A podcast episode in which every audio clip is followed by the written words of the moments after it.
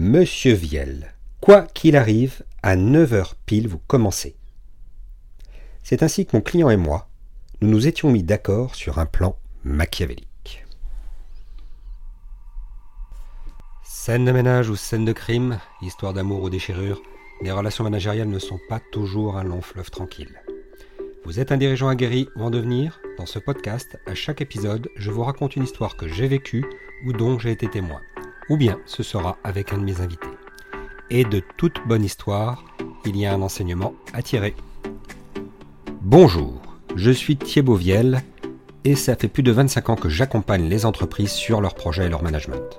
En tant qu'entrepreneur, j'ai créé une entreprise qui comportait plus de 50 salariés quand je l'ai vendue.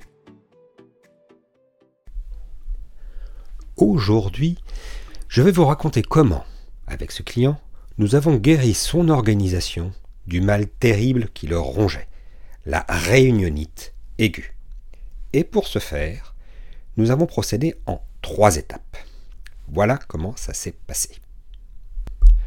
Avec mon entreprise, nous avions été mandatés par ce client pour améliorer la chaîne logistique interne et externe sur sa ligne de production ce qui allait des expéditions, euh, les achats, les achats de transport, les achats de production, les achats de frais généraux et euh, toute euh, l'optimisation, façon un peu lean management, mais pas que, de sa chaîne de production. Il s'agissait d'une usine de fabrication de, mobilier et nous étions vraiment dans le dur avec un board qui avait la fâcheuse habitude d'arriver systématiquement en retard aux réunions et de finir la réunion en demandant de caler la prochaine réunion. Cela faisait perdre énormément de temps à l'entreprise, les prises de décision s'en trouvaient vraiment vraiment freinées, et donc nous avions décidé de prendre le taureau par les cornes et de remédier à ce mal terrible. Je devais donc ce jour-là faire la présentation au bout d'un peu plus d'un mois d'analyse, de nos conclusions à l'ensemble du board afin de décider des actions à mener pour lancer le projet lui-même. Mon client, qui avait bien vu les difficultés que nous avions rencontrées à réunir tout le monde, à avoir des prises de décision sur les premières actions pour les gains rapides, etc., etc., m'avait dit, écoutez Thibault, on ne peut pas continuer comme ça. Qu'est-ce que vous me proposez pour mettre en place pour améliorer notre processus de décision et sortir de cette réunionnite aiguë. La première étape a consisté à mettre en place une règle très simple. Je devais commencer à 9h, quoi qu'il arrive, quel que soit le nombre de participants présents à cette réunion. Et dans les faits, ça a été assez drôle pour moi, vu que je me suis pointé en salle de réunion une bonne vingtaine de minutes à l'avance, que j'ai vérifié que euh, la connexion entre mon ordinateur et le projecteur fonctionnait, que mes slides étaient OK. À 9h moins 5, je n'avais plus qu'à appuyer sur le bouton euh, pour lancer la présentation. À 9h, personne n'était encore dans la salle. À 9h02, le président, le client, est rentré dans la salle et m'a dit Mais comment ça, monsieur Vial? Vous n'avez pas commencé Alors que j'étais tout seul.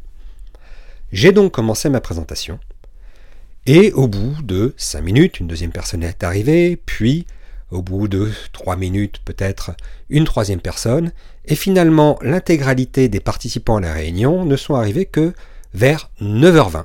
Nous avions atteint le quorum à 9h20 seulement. Donc les derniers arrivés avaient perdu 20 minutes de la réunion. C'était donc la pratique habituelle et puis, ils avaient tous une bonne raison. Outre le fait qu'on était lundi à 9h du matin, certains avaient déjà eu une réunion à 8h30 avec les équipes techniques, ou avec les RH, ou avec les achats pour un problème de fournisseur urgent. Ou, ou, ou, tous nous disaient bah, qu'ils avaient une réunion avant, qu'elle avait duré un petit peu, etc., etc., etc. Donc ils avaient tous une bonne raison d'arriver en retard à cette réunion. On peut comprendre, quelque part, c'est pas facile toujours de résister à ce mal du siècle les entreprises ont tendance à procéder par réunion, à s'imaginer qu'il faut toujours être 3, 4, 5, 10, 20 pour pouvoir décider des choses. Et en gros, à faire, j'ai un sujet, je fais une réunion pour le traiter. C'est le mal du siècle.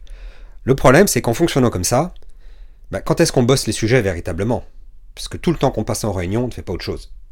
Donc au final, l'intégralité des participants était réunie à 9h20 et à 9h30-35, moi j'avais fini ma présentation puisqu'on avait prévu en gros 50 minutes, maximum une heure de réunion avec 30-35 minutes de présentation et le reste pour les questions. Oui, mais comment poser des questions quand on a loupé la moitié de la présentation? C'est là que la deuxième partie a été aussi assez rigolote, puisque lorsque je me suis tourné vers l'assistance pour leur poser la question, Avez-vous des questions? Euh, La première question qui m'a été posée, mon client, le président, elle a arrêté tout de suite, a dit Écoute, Robert, tu serais arrivé à l'heure, tu aurais la réponse à ta question. Question suivante. Grand blanc dans la salle. Une deuxième question, se tente. Même chose. Tu serais arrivé à l'heure, tu aurais la réponse à ta question. Pomme, pomme, pomme. Ils ont quasiment tous été retoqués. Toutes les questions qu'ils posaient étaient dues au fait bah, qu'ils n'avaient pas suivi la présentation au bout du compte. Ce qui s'est passé ensuite, c'est qu'il y a eu une explication de texte du dirigeant le sujet est important, il n'est pas normal que sur un sujet comme celui-là, vous n'ayez pas la politesse et le respect pour moi, pour votre interlocuteur, d'être à l'heure et d'écouter ce qui va se dire et qui vous concerne tous.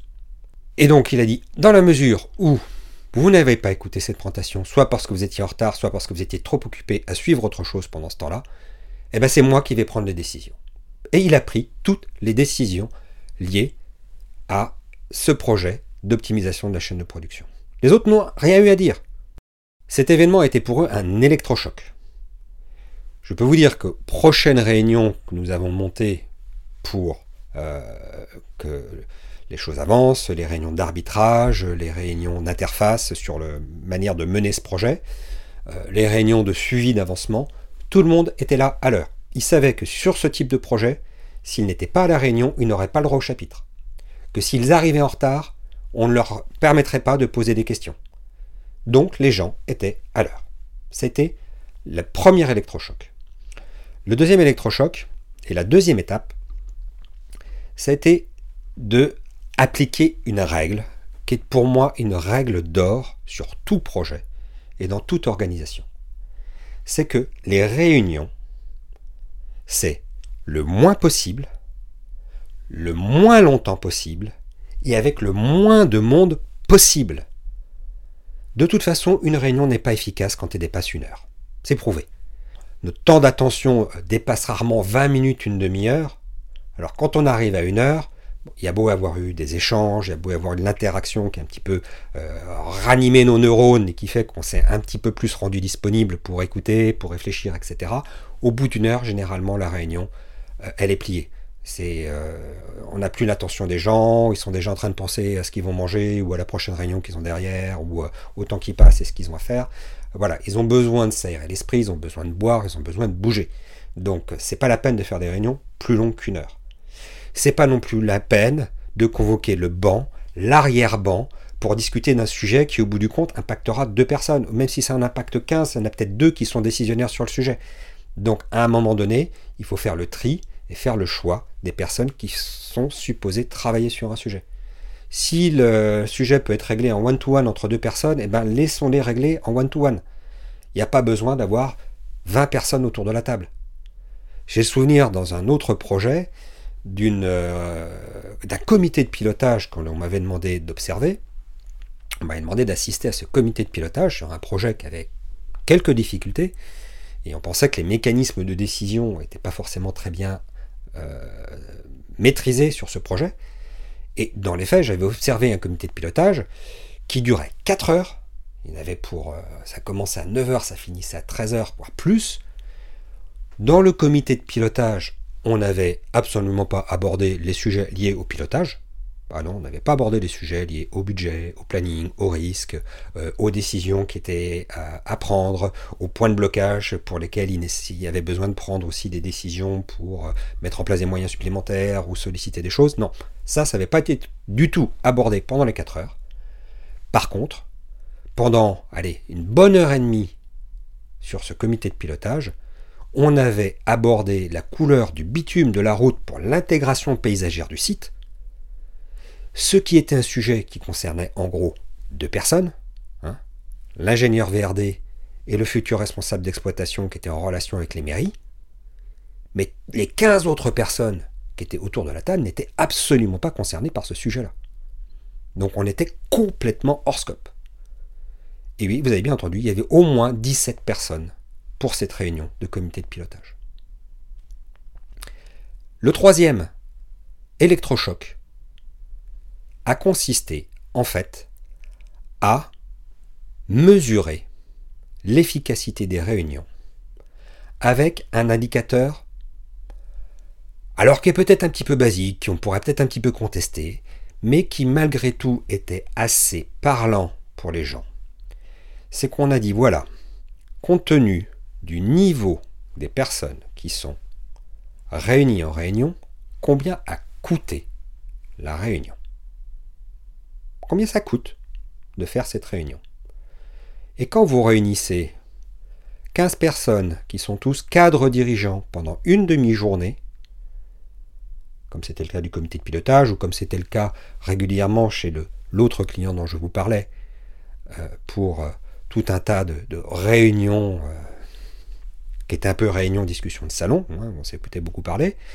Donc quand vous réunissez tous ces gens-là autour de la table, très très vite, on se rend compte que nos réunions nous coûtent en temps de travail des milliers, voire des dizaines de milliers d'euros tous les mois.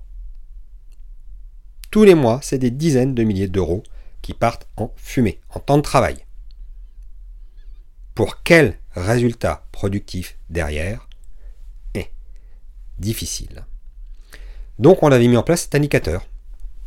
On avait mis en place un truc, voilà, qui était présent à la réunion? En gros, combien il coûte à l'heure, voilà, et combien va nous coûter la réunion? Est-ce que l'enjeu du sujet est largement supérieur au coût de la réunion? Et que la réunion va permettre de véritablement le traiter? Si oui, la réunion est légitime. Sinon, on va peut-être se poser la question de est-ce pertinent de faire cette réunion? Il y a peut-être pas d'autre moyen de faire. Donc, euh, ça a été le, troisième électrochoc, et la troisième étape, c'est dire combien nous coûtent les réunions dans l'entreprise. Donc, ce que j'en tire moi comme enseignement par rapport à ça, c'est que on a deux leviers essentiels pour guérir de la réunionite. Le traitement et la prévention. En ce qui concerne la prévention, je vous ai déjà dit, c'est limiter le nombre de réunions. 80 à 90% des sujets que l'on a à traiter concernent deux personnes. Il s'agit non pas de réunions, mais de points d'articulation rapides à faire entre les deux personnes concernées, qui est les deux personnes qui sont en interface. Il n'y a pas besoin de plus que ça, il n'y a pas besoin de faire une réunion. C'est juste que les deux personnes décrochent le téléphone, se rencontrent à la machine à café, euh, échangent dans un bureau pendant une demi-heure maximum pour traiter du sujet. 80-90% des sujets, c'est ça. Le deuxième levier, dans le traitement, c'est l'efficacité des réunions. Ce dont je vous parlais par rapport à euh, ce comité de pilotage, qui n'était pas un comité de pilotage. Alors bien sûr, il y a la base, il y a avoir un ordre du jour, respecter l'ordre du jour, etc., etc. Mais tout ça, ce sont des injonctions qui sont parfois un petit peu difficiles. Alors un petit peu difficiles, pourquoi? Parce que souvent la personne qui a besoin de la réunion est celle qui la prépare, qui fait l'ordre du jour, qui en plus doit faire respecter le timing, doit présenter les sujets, doit s'assurer que tout le monde s'exprime. Donc la charge mentale sur cette personne est énorme. Et tous les autres autour de la table sont complètement déresponsabilisés. Ils ne participent pas à la réunion qu'entre... Enfin, ils y participent plutôt en, en spectateurs pour certains, ou voire en clients, qui attendent de celui qui a organisé la réunion qu'il fasse tout le boulot. Et ça, c'est une mauvaise manière de gérer les réunions aussi. C'est pour ça qu'il existe un processus qu'on appelle le processus délégué pour mener des réunions, qui est très efficace. J'ai pu l'expérimenter. C'est vraiment un processus qui débloque des choses de manière très très très efficace. C'est répartir dans les participants à la réunion ces différentes responsabilités. La préparation de l'ordre du jour et l'animation à une personne éventuellement. le timekeeper à une autre personne, le pousseur de décision, celui qui dit attendez les gars là, euh, on est dans un comité de pilotage, mais on est en train de commencer à parler de la couleur du bitume de la route, c'est peut-être pas le point le plus important. Donc si ça te concerne, Georges et Alex, euh, bah, vous prenez un moment tous les deux pour en parler. Mais là, j'aimerais qu'on revienne sur les sujets qu'on a mis à l'ordre du jour. Il s'est déjà passé tant de temps, on doit arriver à une décision sur ce sujet-là, etc. Et le dernier, c'est le facilitateur, celui qui est aussi un petit peu en position de d'observer qui a pris la parole, s'assurer que tous les points de vue ont bien été pris en compte, que peut-être Robert, au fond de la salle, il s'est pas trop exprimé, mais que il aurait des choses intéressantes à dire, parce que sur le sujet, techniquement, il est très bon. Voilà, donc de s'assurer que l'écoute se fait aussi. Attends, tu parles, tu parles, tu parles, mais il y a une question là, euh, tu l'as pas vue, Christine, elle a quelque chose à dire, euh, Hélène, euh, tu lui as coupé la parole et tu as fini la phrase à sa place. Donc, on va essayer de remettre un peu d'écoute, voilà, qui a un peu ce rôle-là. Alors, ce sont des compétences hein, qui, s'apprennent.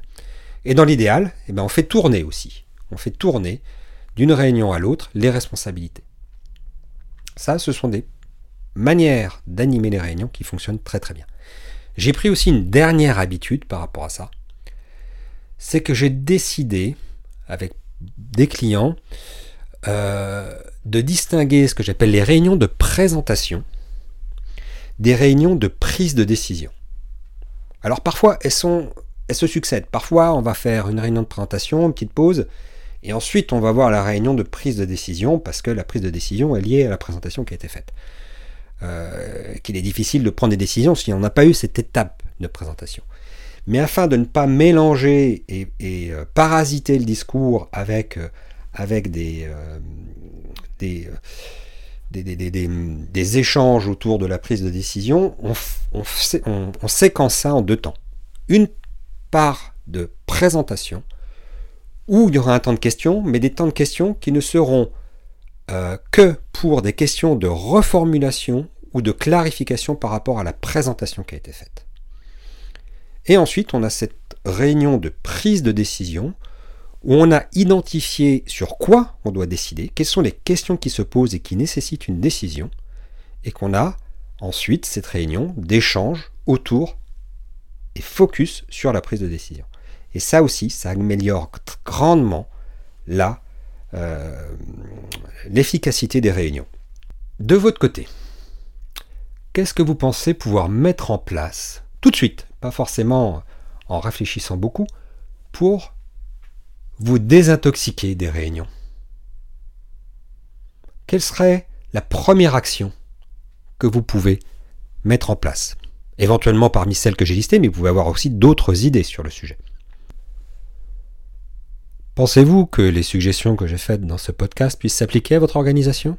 Avez-vous déjà vécu des situations comme celle-là? Je pense que oui, parce que c'est vraiment un mal qui est très très répandu, cette réunionite aiguë. Nous avons vu dans le dernier podcast le rôle euh, du manager sur le fait de donner un environnement qui permette à ses collaborateurs de se développer, de gagner en autonomie, d'avoir une autonomie individuelle collective, nous l'avons évoqué avec Catherine. Le sujet des réunions est assez lié aussi à cette problématique. Parfois les réunions, c'est un peu un moyen de passer le temps sans être trop efficace, et puis ça nous va bien. Parce qu'après tout, les décisions qui vont être prises n'engagent que ceux qui les prennent, et je serai un peu déresponsabilisé. C'est aussi parfois euh, un endroit où, au bout du compte, on n'ose pas s'exprimer. Parce qu'on sait que de toute façon, ça va servir à rien. Ou alors qu'on va avoir 5 minutes pour porter notre sujet, au bout d'une réunion de 4 heures, tout le monde en aura assez. Bah, c'est aussi des situations que j'ai rencontrées chez certaines entreprises parmi mes clients. Des, euh, interlocuteurs de projet qui disaient bon, de toute façon, mon sujet, il arrive à la fin du comité de pilotage, tout le monde en a marre, tout le monde se dit quand est-ce qu'on va aller manger, donc ça sert même pas à quelque chose que je le présente. Ils en étaient arrivés là. Donc requalifier ces sujets et repositionner correctement les réunions est essentiel pour votre organisation et votre activité, y compris la motivation de vos équipes. Des équipes qui arrêteront peut-être de dire Bon, au bout du compte, c'est encore une réunion, mais quand est-ce qu'on bosse? Et qui sortiront au contraire des réunions motivées parce qu'il y aura eu une décision claire qui aura été prise, qu'il y aura eu des orientations qui auront été données, Et surtout, surtout que cette réunion aura vraiment été un moment d'échange et de partage, ils auront eu le sentiment d'être écoutés. Pas forcément qu'on aura pris leur avis ou que ça aura été la décision qu'ils auraient voulu prendre, mais qu'au moins les choses auront été débattues, qu'ils auront été écoutés et qu'ils auront pu porter leur avis à la connaissance de tout le monde. Et ça, c'est un des cadres de motivation qui est aussi essentiel dans l'entreprise. C'est pourquoi IOTL a développé tous ces programmes autour du développement des compétences des managers. Qu'il s'agisse de l'atelier Crée ton manager, qu'il s'agisse du programme Tandem autour des équipes, qu'il s'agisse de l'entreprise en mode projet et de la manière de mener le projet, qu'il s'agisse des relations clients-fournisseurs. Tous ces programmes, vous pouvez les découvrir sur le site www.ayotl.fr. Dans le prochain épisode, je recevrai Gwenaëlle Carfentan, qui nous parlera d'un travail qu'elle fait dans son entreprise autour des valeurs. À très bientôt sur vos projets.